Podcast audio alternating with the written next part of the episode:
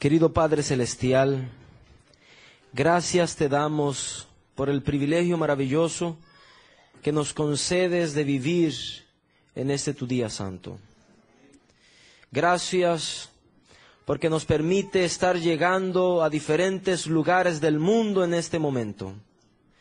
Gracias porque el mensaje maravilloso de tu palabra está llegando a los diferentes rincones de la tierra donde quizás no hay ninguna presencia adventista, donde quizás ningún hermano, nadie puede llegar y tocar la puerta de ese hogar, pero tu señal en este momento está llegando. Y quiero pedir que tu Espíritu Santo pueda llegar a esa casa, puede llegar a esa iglesia que en ese momento nos, está mirando a través de la pantalla, o aquella, aquella persona que va conduciendo su vehículo y está sintonizando 3 ABN en radio. Quiero pedir que tu Espíritu Santo pueda llegar hasta, hasta ese lugar y pueda tocar esa vida. También, Padre, que tu Espíritu Santo pueda esparcirse en toda Norteamérica y que toda la división norteamericana junto al mundo pueda sentir la urgencia de predicar tu santa palabra. Que pueda sentir la urgencia de ir y decirlo a su, a, a su mundo que tú, el Rey glorioso, vienes por segunda vez. Te pido, Padre, que utilices al pastor Cortés, que tú lo unjas con tu espíritu y que al abrir tu palabra, tu palabra pueda ser expuesta con poder ante el mundo. Gracias, Padre, porque tú nos escuchas. Gracias, gracias por tu amor y tu gracia. En el nombre de Jesús. Amén. Amén.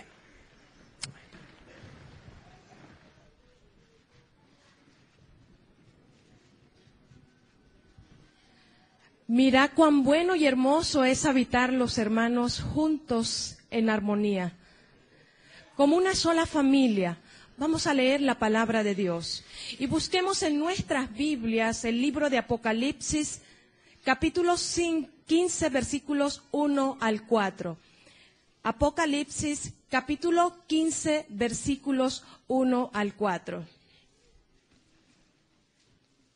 Vi en el cielo otra señal grande y admirable.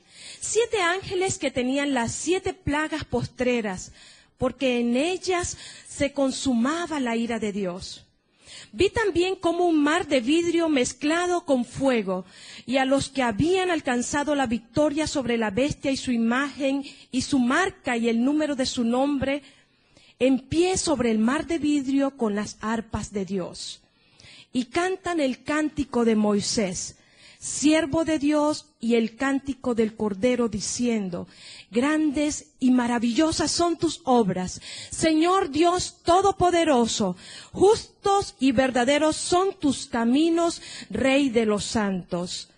¿Quién no te temerá, oh Señor, y glorificará tu nombre? Pues solo tú eres santo, por lo cual todas las naciones vendrán y te adorarán, porque tus juicios se han manifestado. Palabra de Dios. Gracias por esa hermosa lectura bíblica que nos introduce al tema de esta mañana, o de esta noche, o de esta tarde, donde tú allá nos ves. Esta mañana le pregunté al pastor Cortés qué quiere que diga de él. Digo, no, no digas nada importante, di lo más importante, que quiero predicar el Evangelio. Pastor Cortés es un pequeño gigante, ustedes lo van a ver. Pero el pastor Cortés, él es el secretario de la conferencia de Nueva Jersey de los adventistas del séptimo día, acá en el noreste del país de Estados Unidos. A la vez, el pastor Cortés es el predicador, el orador de la campaña de la Red 2007, Dilo a tu mundo, el rey viene. Esta campaña evangélica, queridos amigos, será transmitida, producida por Esperanza TV y retransmitida por 3ABN, donde ustedes nos están viendo ahora. Y será del 30 de marzo al 8 de abril. El 30 de marzo, de marzo es viernes en la noche. En el este son las 7.30 de la noche. Usted acomode, investigue por ahí dónde queda el este del país y ubique su horario para que esa campaña usted la pueda ver o la pueda grabar, si es diferente horario que no se pueda ver, y entonces sí usted pueda participar de esta campaña evangelística. Y entra a nuestra página de internet www.dilotumundo.net.org o .com y va a encontrar la información acerca de esta campaña evangelística. Es ahora entonces que le doy la bienvenida a nuestro orador en esta mañana con el tema Yo quiero ser parte de la victoria final. Bienvenido, Pastor Cortés. Muchas gracias a mi amable maestro de ceremonias y gracias a todo el equipo que está haciendo un trabajo precioso aquí en la casa, en la casa de oración de la Iglesia Panamericana en Vineland, New Jersey, y también para las tres Américas y para todo el mundo. Reciban ustedes un abrazo profundo, lleno de cariño, y también la certeza de que estoy orando por cada uno de ustedes. En la noche, en la mañana, dedico tiempo para estar en comunión con mi Señor y anoche estuve presentando a todos los aquí presentes, no por nombre, porque son muchos, pero sí individualmente y por su familia. Y también estuve pidiendo al Señor que junto con la señal de la televisión a todos los rincones del orbe, que llegue el poder y la bendición del Espíritu Santo para traer salud, para traer victoria en la vida personal y para traer soluciones a todos los que nos están mirando y escuchando a través de la señal televisiva. Pido a Dios que cada hogar que sufre, que cada hogar fragmentado, que cada relación rota pueda ser restablecida y que el poder de Dios nos una como una sola familia para predicar el Evangelio y decirle a nuestro mundo que el Rey viene. No olviden que ese es el lema de nuestra campaña televisiva, la Red 2007. Dilo a tu mundo, el Rey viene. Y anoche comentaba el por qué dilo a tu mundo. Es importante que cuando recibimos la santa palabra de Dios, que vayamos y la compartamos con nuestro mundo, con el mundo que nos rodea, con la gente que amamos, con las personas que trabajan con nosotros, con nuestros vecinos. Ese es nuestro mundo, el lugar donde nosotros nos desarrollamos. Y quisiera suplicarles en el nombre de Jesús que empiecen a hacer su lista de invitados para la gran campaña. Es importante que en los más de 900 sites que ya tenemos registrados en Norteamérica y en los no sé cuántos miles de sites alrededor del mundo, la gente venga. Pero para que vengan tienen que ser invitados y para que sean invitados tú tienes que traerlo. Cuando salí ahora del hotel en la mañana, agarré mis tarjetas y se las di a los que trabajan allí en la carpeta del hotel. Ellos están invitados y me dijeron, vamos a estar con usted. No podemos perder a nadie. Todo nuestro mundo, toda la gente que nos rodea debe conocer que el rey viene. Amados, ahora quiero pedir la bendición de Dios para el estudio de esta mañana. Es un estudio muy serio, muy responsable, donde vamos a tocar temas muy profundos. Y quiero pedirle a Dios que nuestros corazones se abran donde quiera que estemos. Inclinemos nuestros rostros. Señor y Padre, vamos a abrir la Biblia y vamos a estudiar en Apocalipsis el libro de la victoria del Cordero, porque nosotros queremos ser parte de la victoria. Y queremos suplicarte que tu poder entre en nuestros corazones, en nuestra mente, y que el fuego del Espíritu queme la escoria, que destruya el pecado que nos punza y nos obsede, y que podamos sentir tu mano tomando nuestros corazones y guiándonos a una unidad para alcanzar no solamente la victoria personal, sino la victoria corporativa.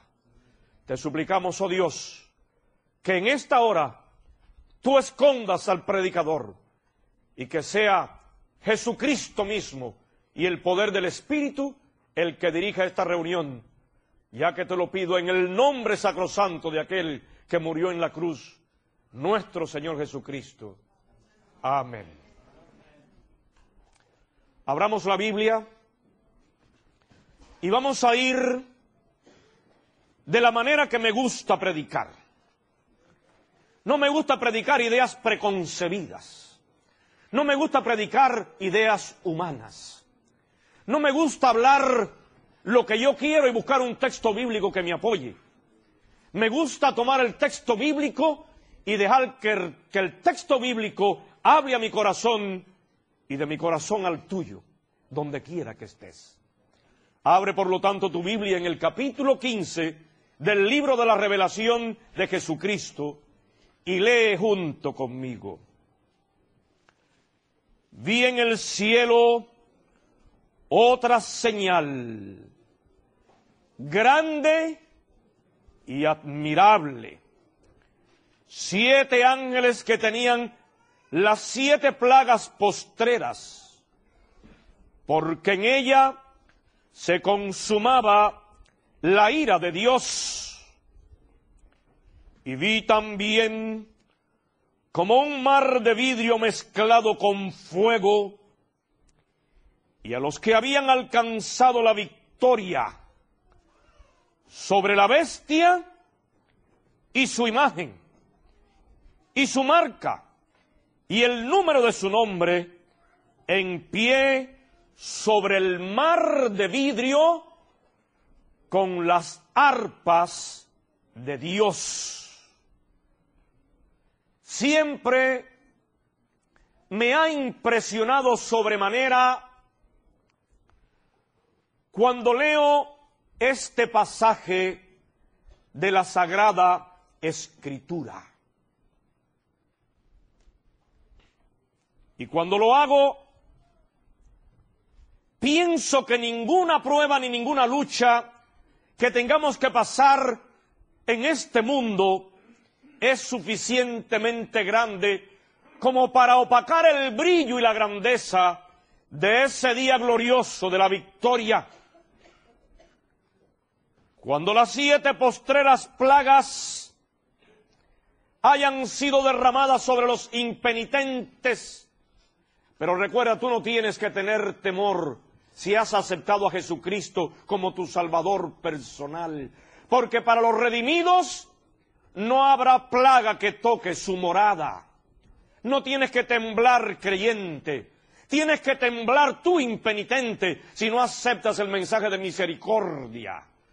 Pero una vez que has aceptado el mensaje de la misericordia, no habrá plaga que toque tu morada.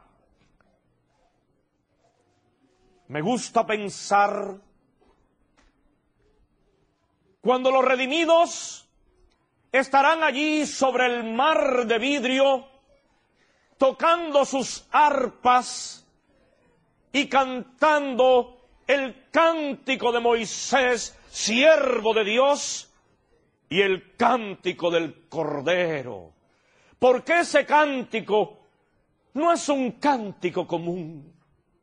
No es la música ensordecedora del Dancing Light es la música que tiene el sonido glorioso de la victoria, pero no de una victoria política o transitoria, sino la gran victoria final cuando los redimidos celebrarán unidos como una sola familia y bajo una sola bandera, la bandera del Cordero ensangrentado, la entrada a la vida eterna para siempre.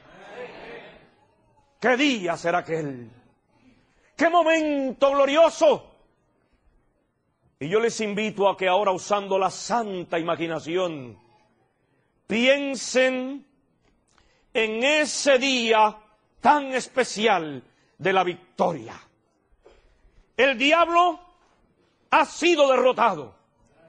La muerte ha sido vencida nos encontraremos celebrando nuestra entrada a la vida eterna, a un lugar en este universo donde ya no más reinará la muerte, donde ya no habrá hospitales, donde ya no habrá cementerios, donde reinaremos felices para siempre.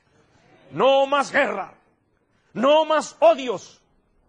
Todo ha sido recuperado por la sangre del Cordero glorioso. Y cuando pienso en eso, mi fe vacilante se agiganta. Y quiero que te suceda lo mismo. Cuando estés pasando por momentos de aflicción, cuando estés pasando por momentos tristes, cuando estés pasando por momentos de dolor, con la pérdida de un ser querido, con temores financieros, con angustias que te acosen, cierra tus ojos y piensa que un día habrá pasado todo esto y estarás tocando tu arpa sobre el mar de vidrio y cantando el cántico de Moisés, siervo de Dios, y el cántico del Cordero. Amados míos, qué día de victoria. Pero ¿qué significa la victoria? La victoria, si vas a los diccionarios de la lengua española o de la lengua inglesa o de cualquier lengua, encontrarás que victoria significa éxito conseguido en la batalla, ventaja obtenida sobre un rival, resultado feliz. Para obtener la victoria, por lo tanto, es necesario entrar a la batalla. Amén. Es necesario pelear la buena batalla de la fe porque el que no lucha no obtiene victoria. La victoria será de los luchadores en Cristo Jesús. Dice la palabra, ¿contra quién tenemos que pelear? No tenemos que pelear contra nuestros hermanos. No tenemos que pelear contra nuestros vecinos. No tenemos que pelear con nuestros compañeros de trabajo. No tenemos que pelear con nuestra esposa de todas maneras vas a perder. No hay que pelear contra el esposo.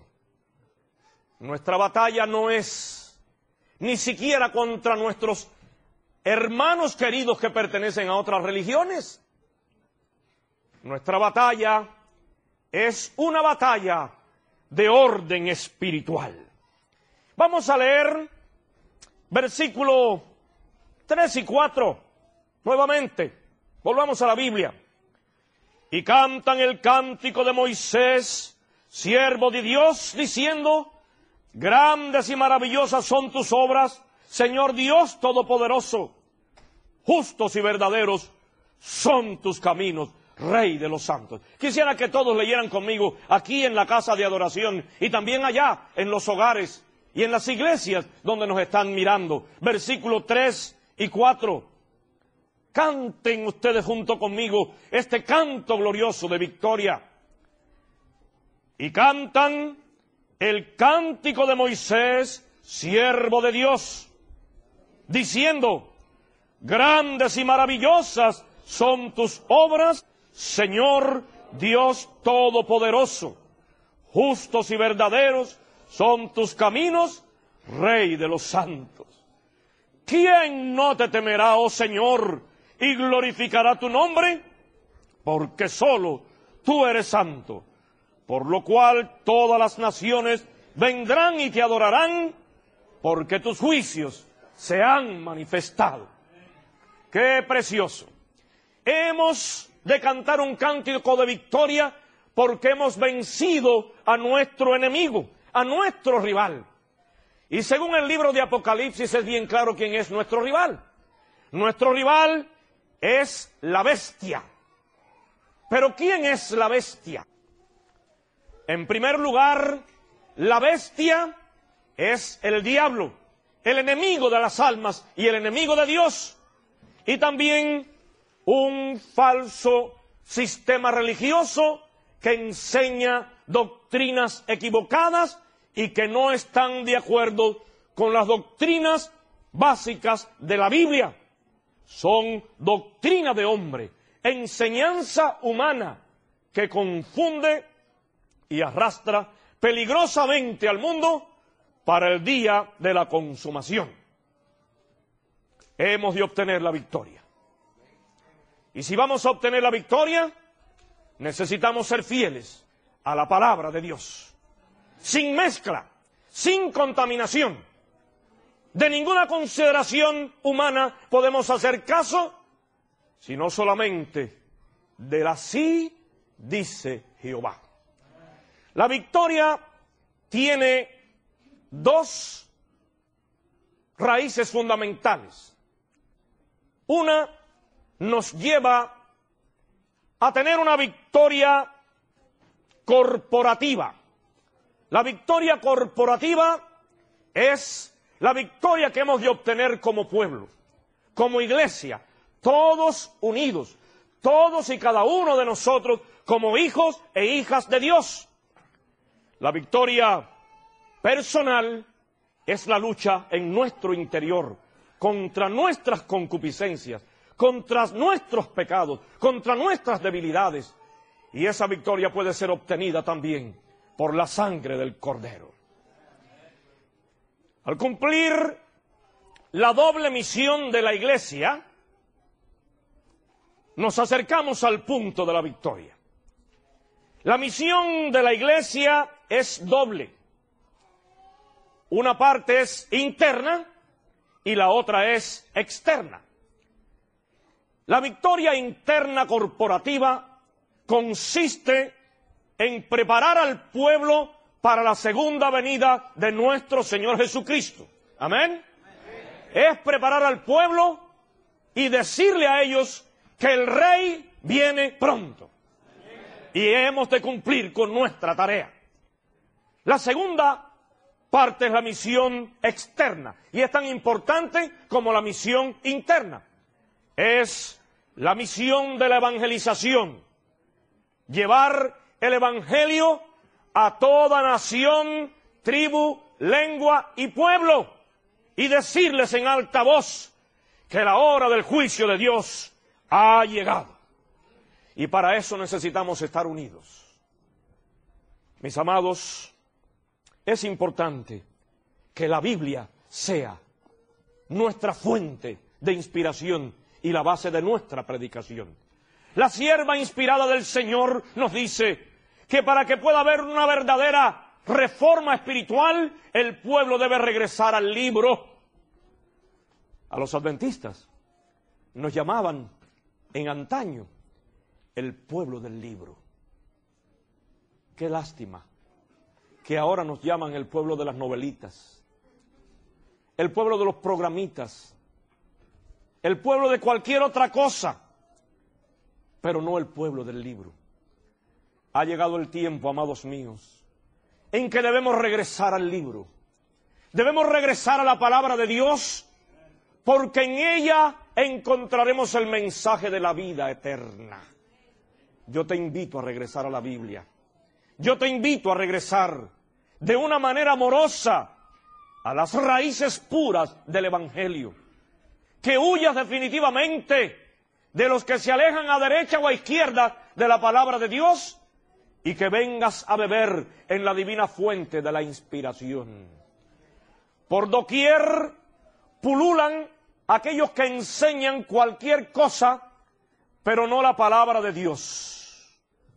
Agarran su caballo de batalla y comienzan a pensar febricitantemente en algo que creen ellos que es importante o que le conviene a su ministerio personal, y lo digo con tristeza, algunos hasta por ganancia deshonesta, por intereses personalísimos o por política, y arrastran tras sí discípulos. Queridos hermanos, yo soy un pastor adventista no tengo derecho como pastor adventista enseñar una doctrina que no sea la doctrina de la Biblia y la doctrina que enseña la iglesia adventista del séptimo día. Mi abuela fue adventista. Mi madre fue adventista.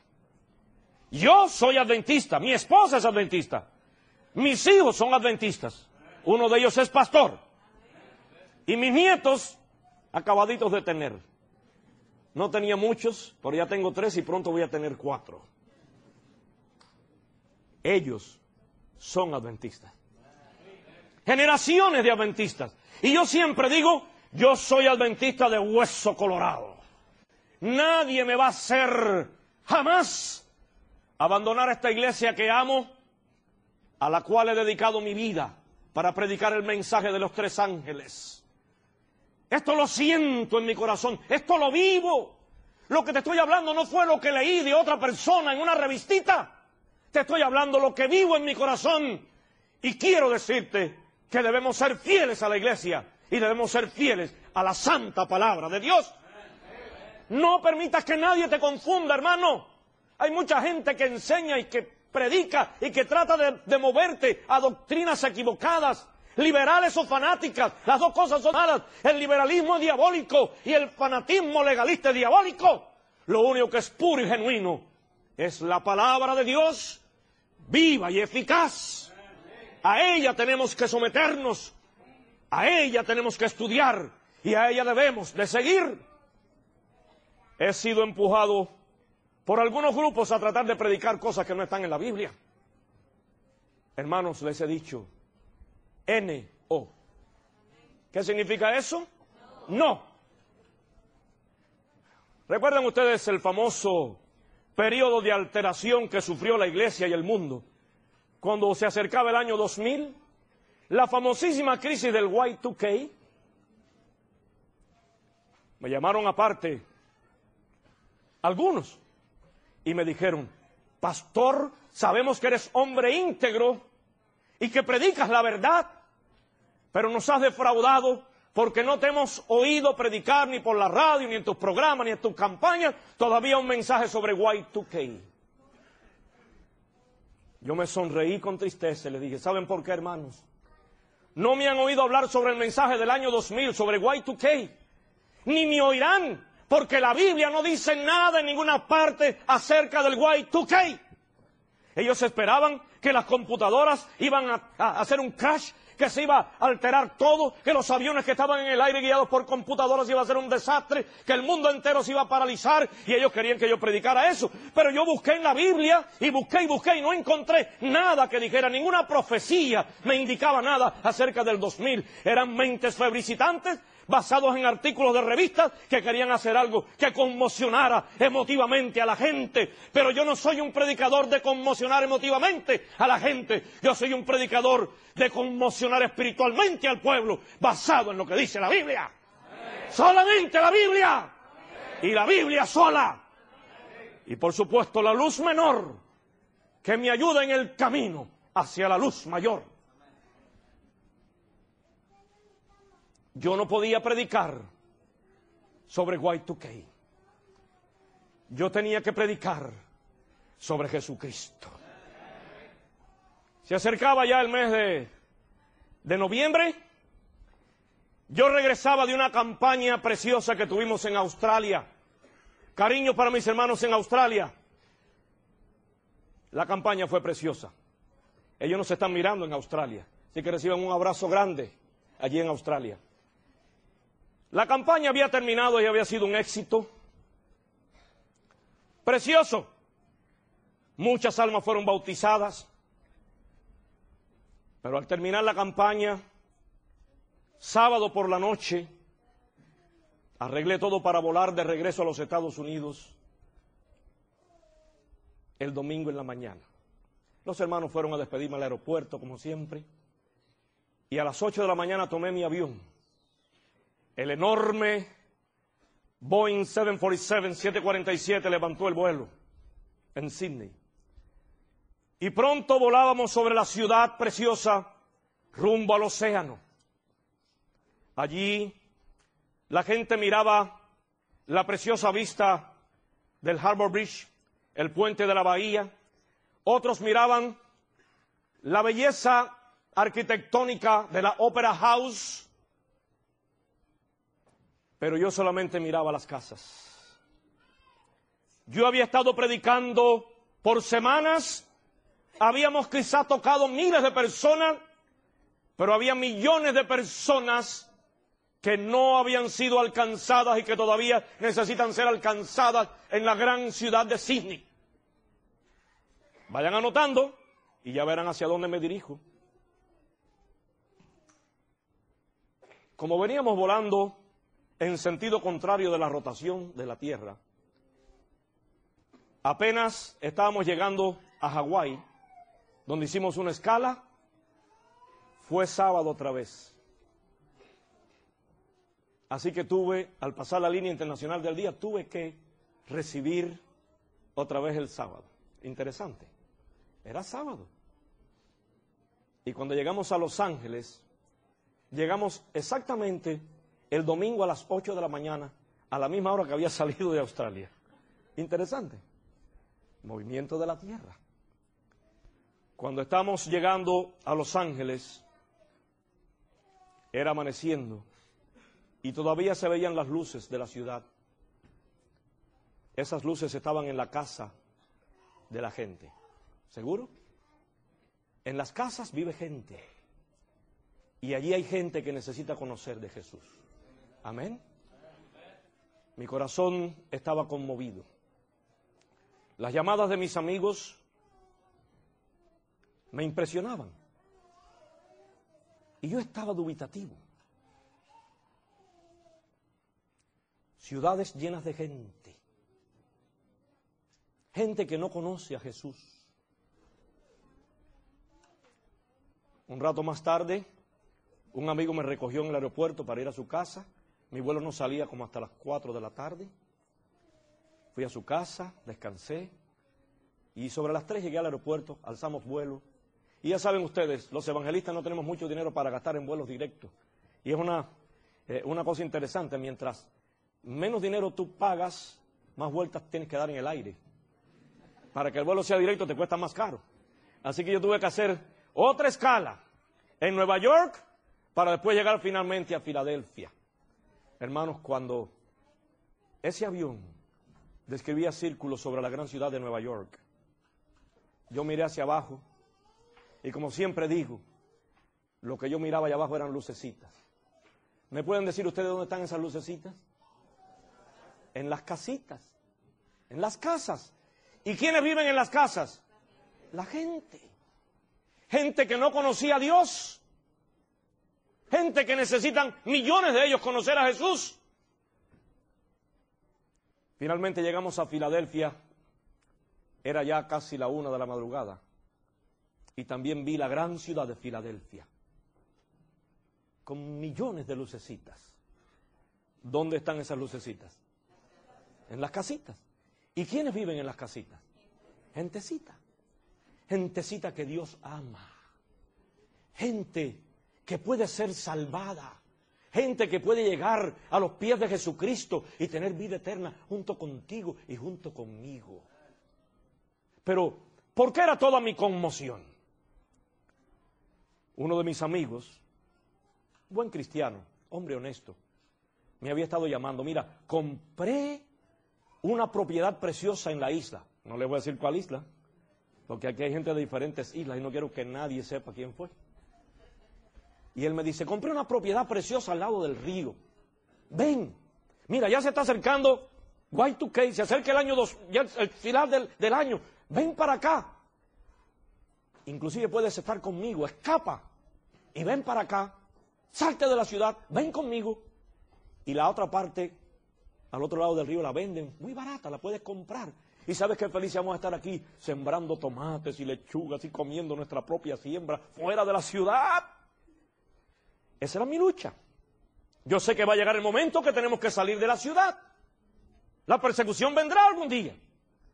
Y yo dije, ¿será este el momento? Pero hermanos, al estudiar la Biblia yo dije, no puede haber llegado el momento porque la única profecía que falta por cumplirse es Mateo 24, 14. Y será predicado el Evangelio del Reino por testimonio a todas las naciones y entonces vendrá el fin. Y nosotros como iglesia no hemos terminado. Así que llamé a mi amigo y le dije, I'm so sorry for you. Lo siento mucho por ti. Yo no me voy a ir a comer tomates y lechugas mientras la gente se pierde aquí, en los lugares donde Dios me puso a mí a predicar. Se enfadó conmigo. Aquí está el problema del legalista. Lo quiero mucho, muy amigo mío, pero legalista. El legalista quiere obligarte a hacer las cosas como él dice, no como son. Y si tú no estás de acuerdo con él, tú estás equivocado. No importa lo que tú expreses.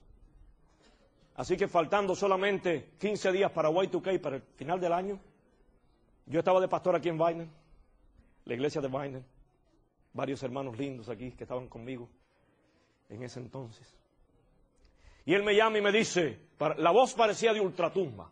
Porque esta gente se impresiona en ellos mismos, ¿sabes? Empiezan a decir algo que no es, pero lo repiten tanto que llegan a creer que sí es, y ya viven en ese, en ese temor. Y ya lo están persiguiendo y no he visto que nadie lo está persiguiendo todavía, porque yo no he visto todavía que a nadie se le persiga en este país ni en ninguna parte del mundo por comer popcorn y mirar televisión. Y eso es lo que hace la iglesia adventista. No todos mirar televisión y comer. Y a veces no comen bien. Cuando la iglesia deje de hacer eso, y no tengo nada en contra de la televisión, no me juzguen de fanático. Ahora mismo yo estoy predicando a través de la televisión. Lo que sí tengo en contra es que descuidemos la misión de la iglesia para ponernos a hacer lo que Dios no quiere que nosotros hagamos. Amados míos, cuando la iglesia se levante a predicar, entonces se levantará la persecución y entonces tendremos que huir. Pero a nadie lo persiguen por no hacer nada. Hay que predicar el Evangelio para que entonces se levante y venga todo lo que tiene que venir, porque la única profecía que falta es que terminemos de predicar el Evangelio. Bueno, pues mi amigo me llama, él estaba impresionado. El mundo se iba a acabar, todo iba a terminar en ese fin de año. Y me dice con una voz que parecía salida de un cementerio, Are you ready for Y2K? Me habló en inglés. ¿Estás listo para el comienzo del año 2000 y el fin de todas las cosas? Y yo le dije, yes, I'm ready. Y él me dice, sí, yo le dije, yo estoy listo. Y él me dice, what are you planning to do? ¿Qué estás planeando hacer? Y yo me sonreí en el otro lado del teléfono porque mi lucha interna se había acabado. Yo le dije, I'm going to baptize 27 people at the sundown of Y2K. Yo voy a bautizar 27 personas a la puesta del sol del final del año y el comienzo del 2000. Me dijo, ah, va, y enganchó el teléfono. Amados, yo sabía lo que estaba haciendo, yo sabía lo que Dios me estaba mandando a hacer. Y quiero decirles que llegó el 31 de diciembre, llegó la puesta del sol, y así como lo hacía cada año, ustedes lo saben porque estaban conmigo. Cada año la puesta del sol, yo bajaba al bautisterio a la puesta del sol a bautizar. Pero ese día, no, no bauticé 27, bauticé 31 para gloria de Dios. Gloria a Jesús. Hemos de cumplir con la misión de la iglesia. Hemos de hacer la parte que nos toca. Amados, si yo abandono el lugar donde Dios me ha puesto para predicar, y por supuesto, si tú puedes predicar en las ciudades llenas de gente, donde están las casitas llenas de gentecita, y vivir fuera, hazlo, yo lo hago. Yo vivo abajo de, 21 palos allá, yo vivo abajo de 21 palos en Jarvis, pero yo voy a predicar donde está la gente cada día. Porque mi vida es predicar a Cristo y a Cristo crucificado. Pero no podemos abandonar a la gente que está perdiéndose en las ciudades. ¿Qué vamos a hacer con una ciudad como Nueva York? Mis hermanos que me escuchan y mi familia que me escucha desde Nueva York. ¿Qué van a hacer ustedes? Tienen que predicarle a la gente de Nueva York. En Nueva York solamente, en la ciudad, hay más millones de habitantes que todos los millones que tiene Australia juntos. ¿Qué vamos a hacer con los que viven en Filadelfia? ¿Los vamos a abandonar? ¿Qué vamos a hacer con Newark, New Jersey? ¿Qué vamos a hacer con Bristol, con Byron, con toda esta gente que vive aquí? ¿Los vamos a abandonar en las manos de los falsos religiosos? ¿Los vamos a dejar para que los llamados testigos de Jehová le den un mensaje equivocado? ¿Los vamos a dejar en las manos de los falsos políticos, en las manos de los taúres? ¿Los vamos a dejar en las manos de los que dicen el horóscopo, como Walter Mercado, para que le digan mentiras? Tenemos que enseñarles a esa gente el amor de Cristo, tenemos que enseñarle la Biblia, tenemos que enseñarle mensaje verdadero. Si yo me voy y abandono esta ciudad, mi pecado sabe cómo se va a llamar. Voy a jonasear. Algunos dicen, jonasear, ¿y eso qué es? Sí, es una palabra que yo acabo de inventar hace un poquito de tiempo. Y ya espero que la pongan en el diccionario de la Real Academia de la Lengua Española. Perdóname, Miguel de Cervantes y Saavedra, pero cuando yo no tengo una palabra, yo la invento. Jonasear, ustedes verán, van a estar de acuerdo conmigo, es hacer lo mismo que hizo Jonás. Dios mandó a Jonás a predicar a la gran ciudad de Nínive, una ciudad grande de tres días de camino. Pero Jonás dijo, no, no voy, no voy, no hay manera. Y decidió descender a Jope, fue a Tarsis, tomó un barco y desobedeció a Dios. Y terminó que lo tuvieron que echar por la borda y Dios aparejó un gran pez que vino y se lo tragó y vino y lo escupió allí mismo en la ciudad que le había abandonado. Y tuvo que venir a predicarle a Nínive porque ese era su deber. Yo no me voy a la isla a sembrar tomates y a comer lechugas. Yo voy a predicar el Evangelio si me voy y me compro una finca en la isla y abandono mi predicación, la misión que Dios me dio. El Señor va a mandar un pejo, un pájaro que me va a agarrar con el pico, que me va a tragar y me va a escupir en New Jersey. Porque mi misión es predicar el Evangelio aquí en New Jersey. Y la de ustedes es predicar el Evangelio allí donde ustedes viven. Es predicar la verdad donde Dios les ha puesto. Allí al lado de tu mundo. Tienes que decirle a tu mundo qué cosa. No los oigo, quiero escuchar en todas partes del mundo, repítanlo, dilo a tu mundo. Más fuerte que se oiga en las ondas del éter, dilo a tu mundo. El rey viene. Que se escuche. La gente necesita saber de Dios. La gente necesita conocer de Dios. Y si nosotros no lo hacemos, ¿quién lo va a hacer?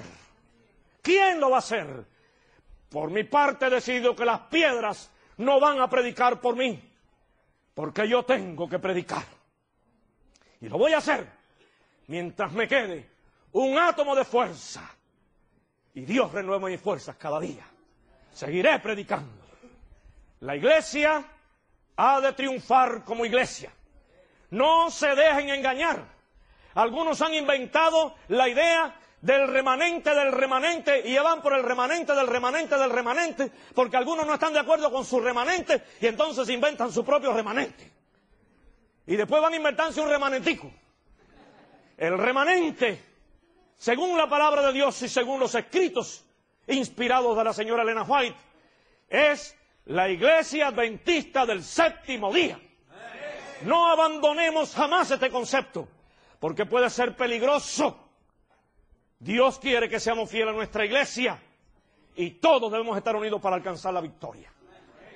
Pero, sí, yo sé que la iglesia tiene la victoria segura. Pero ¿qué pasa si la iglesia triunfa y yo me quedo fuera?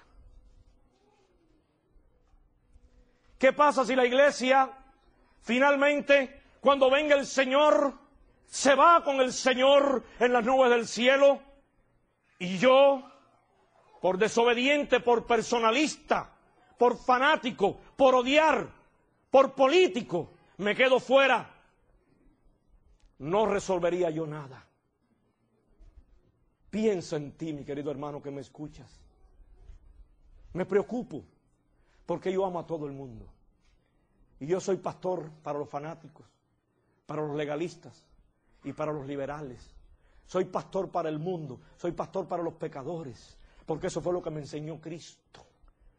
El mejor piropo que le dieron a Jesús en su vida fue, este come con los pecadores y a ellos ama. Pensaban que lo estaban ofendiendo, pero a eso vino Jesús. Queridos pastores que me escuchan, ese es tu ministerio amar y salvar a los pecadores. No importa si son fanáticos, legalistas o liberales, yo los amo a todos, yo oro por todos. Y mi sueño en el nombre de Jesucristo es que todos vengamos bajo la bandera ensangrentada de Jesucristo, que se acaben las divisiones, que se acaben los liberalismos, que se acaben los fanatismos y que la iglesia se levante como la vio la sierva del Señor en visión, como un solo hombre, como una sola mujer, que con semblante iluminado va a predicar el Evangelio al mundo que perece. Esa es nuestra misión. Yo deseo ardientemente el triunfo de la iglesia, pero les voy a ser honestos. Yo quiero triunfar junto con la iglesia. Ese egoísmo sí lo tengo. Yo no me quiero quedar fuera. Yo quiero estar con la iglesia. Cuando Jesús venga, cuando el cielo se abra como un abanico gigantesco y aparezca el rey en su hermosura, con millones y millones de ángeles para buscar a su pueblo, yo quiero estar allí para darle la bienvenida e irme con él. Yo no me quiero quedar fuera. Pero no quiero que ninguno de ustedes se quede fuera. Pero hay que pensarlo. Es un día de revivamiento. Hoy es un día de perdón. Es un día de jubileo. Y es un día de unirse como pueblo de Dios y prepararnos para decirle al mundo el mensaje del segundo advenimiento, porque Cristo viene pronto. Desgraciadamente, hay algunos en la iglesia, pero hay algunos, yo espero que aquí no lo haya, yo espero que tú no lo seas, que desgraciadamente no están haciendo nada. Bueno, sí hacen, fastidiar, porque no están haciendo la obra de Dios. En mi libro, como lo hizo Jesús, hay una parábola. Yo la titulé La parábola de los bueyes y las moscas. Escúchala. Era una granja donde había una yunta de bueyes. Por supuesto, una granja antigua, ahora las yuntas son de tractores. Pero en mi parábola eran bueyes. Y estos bueyes trabajaban, rompían la tierra, cruzaban la tierra, surcaban la tierra, ayudaban a echar la semilla. Después limpiaban la siembra y finalmente cuando el fruto estaba, llevaban la carreta a los depósitos con los frutos para ser almacenados. Pero había una bandada de moscas majaderas. Esas moscas no producían nada. Lo único que hacían era picar a los bueyes en las orejas, meterse en los ojos mientras los bueyes trabajaban y no dejaban ver a los bueyes y les picaban y los picaban. Y las moscas majaderas no hacían nada más que molestar. Pero finalmente se recogió la cosecha, los bueyes felices habían terminado su trabajo y las moscas se posaron todas allí en un palo y decían, ¡uh! ¡Qué tremendo trabajo hemos hecho! ¿Agarraron la parábola? En la iglesia hay el grupo de los decentes, honesta y dignamente llamados bueyes de trabajo, en el buen sentido de la palabra, ¿ok? Son los que hacen todo. Y están las moscas, que lo único que hacen es picar a los que trabajan, molestarles, zumbar uh, en los oídos, criticar, hablar malo, molestar el ministerio y no hacen ni producen nada. Moscas, por favor, oren a Dios para que se conviertan en bueyes. Y aquí viene mi pregunta, ¿qué quieres ser tú en la iglesia? ¿Quieres ser de los bueyes o de las moscas? Las moscas no hacen nada, las moscas no producen, las moscas molestan. En la iglesia hay mucha gente que no hace nada, sino criticar. Critican todo lo que ven y el dedo les crece. A Pinocho le crecía la nariz, ¿no? Según el cuento. A esta gente le crecen los dedos y el dedo se hace tan largo que ya no caben en la iglesia criticando a todo el mundo. Y la lengua la tienen tan grande que ya no le cabe en la boca. Eso no es lo que Dios quiere. Dios quiere cristianos convertidos que trabajen para el adelantamiento de la causa. Gente que le diga al mundo. Ya ustedes ven, ya ustedes ven. Gente que le diga al mundo. El rey viene. Tenemos un mensaje y este mensaje es precioso. Pero tenemos dos peligros hay un peligro grande y otro. No, no es pequeño, más grande todavía. Son dos peligros y quiero alertarlos. Uno, que no llevemos nuestros problemas a Jesús. Porque algunos no le llevan sus problemas a Jesús y viven con su culpa. Y viven con su pecado comiéndoselo. Y siempre están tristes porque no han aprendido a perdonarse, viven con conciencia culpable y no son cristianos felices, no creen en la salvación. Hermanos, este es un problema serio. Hay que aceptar el perdón Y hay que aprender que Cristo nos limpia, que no hay pecado tan grande que tú hayas cometido, que la mano de Cristo no sea suficiente para rescatarte. Nadie ha caído tan bajo que el amor de Dios no lo pueda levantar. ¿Qué dice el pueblo? Dios tiene poder para perdonarte tu pecado y para levantarte y traerte en un reavivamiento espiritual y en una reforma para predicar el Evangelio.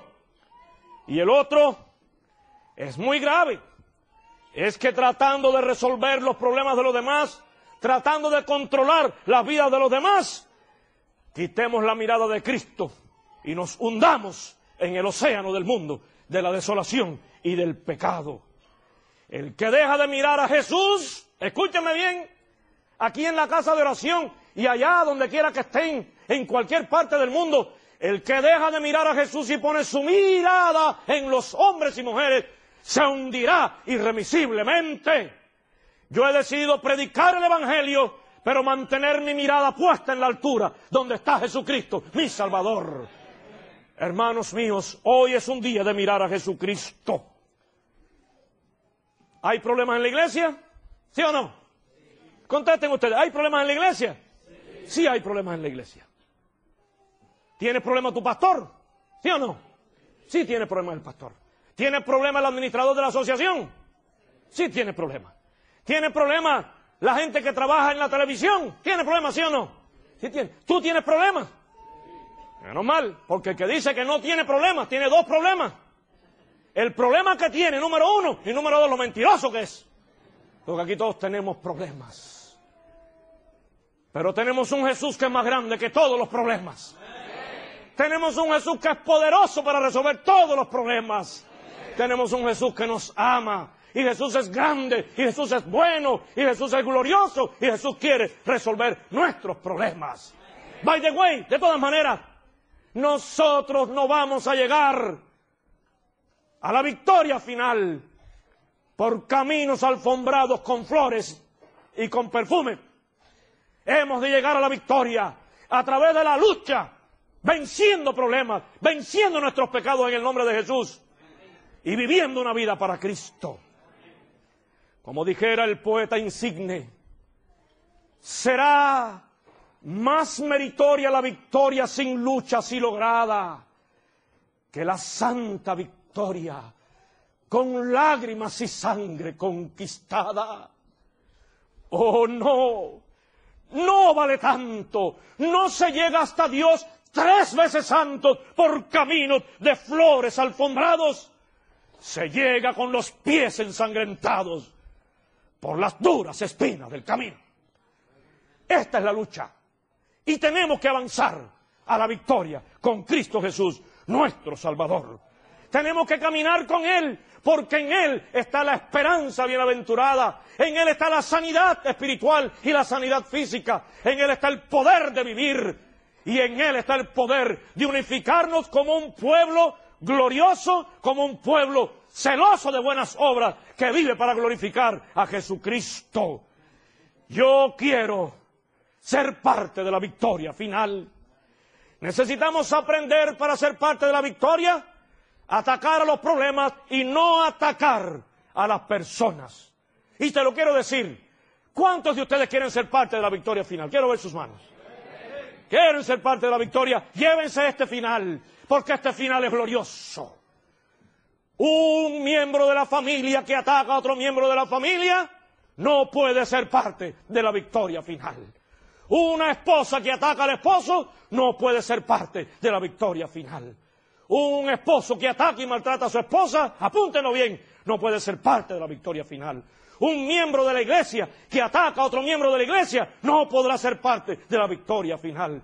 Una iglesia que ataca a su pastor no podrá ser parte de la victoria final. Un pastor que ataca a su iglesia y maltrata a sus miembros no podrá ser parte de la victoria final. Un administrador que maltrata a los pastores no podrá ser parte de la victoria final. Una asociación que maltrata a sus iglesias no podrá ser parte de la victoria final. Una iglesia que maltrata a la asociación no podrá ser parte de la victoria final. No podrá. Un ministerio que ataca a otro ministerio no podrá ser parte de la victoria final. Y ahora, que Dios me ayude, porque yo quiero ser parte de la victoria final.